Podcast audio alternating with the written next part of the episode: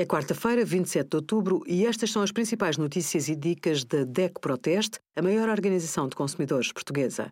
Hoje, em DECO.proteste.pt, sugerimos dicas para evitar problemas com reparações, prós e contras de 10 materiais para isolamento térmico e as escolhas acertadas do nosso teste a mais de 110 impressoras multifunções.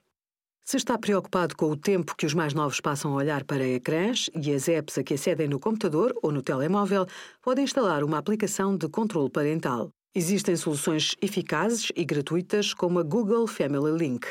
Estas apps permitem definir limites temporais de utilização, evitar que as crianças sejam expostas a conteúdos inapropriados, como pornografia ou jogos de azar, e impedir a instalação de determinadas aplicações.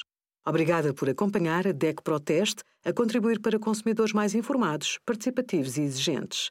Visite o nosso site em deco.proteste.pt.